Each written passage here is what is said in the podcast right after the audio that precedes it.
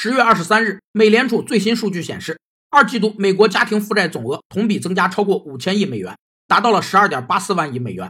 信用卡债务逾期率显著上升，美国消费者债务已远超当年大衰退前夕的水平。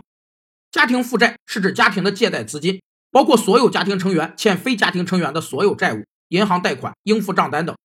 家庭负债率上升过快，短期看会促进经济增长，可降低失业率，是经济繁荣的表现。但长期来说，高负债水平往往会使经济下滑更严重、更持久，增加了隐患，容易引发金融危机。按照经济学原理，家庭负债率通常不应超过百分之五十。随着家庭负债的增加，在家庭资产增加的同时，其可支配收入却减少了。所以，未来美国的 GDP 增速和消费将会下降，而失业率则会相对于平均水平上升。分析师莱博维茨表示，美国人民已经把能借的钱都借了，未来几年偿还这些债务。将会像一条湿毛巾一样拖累美国的经济增长。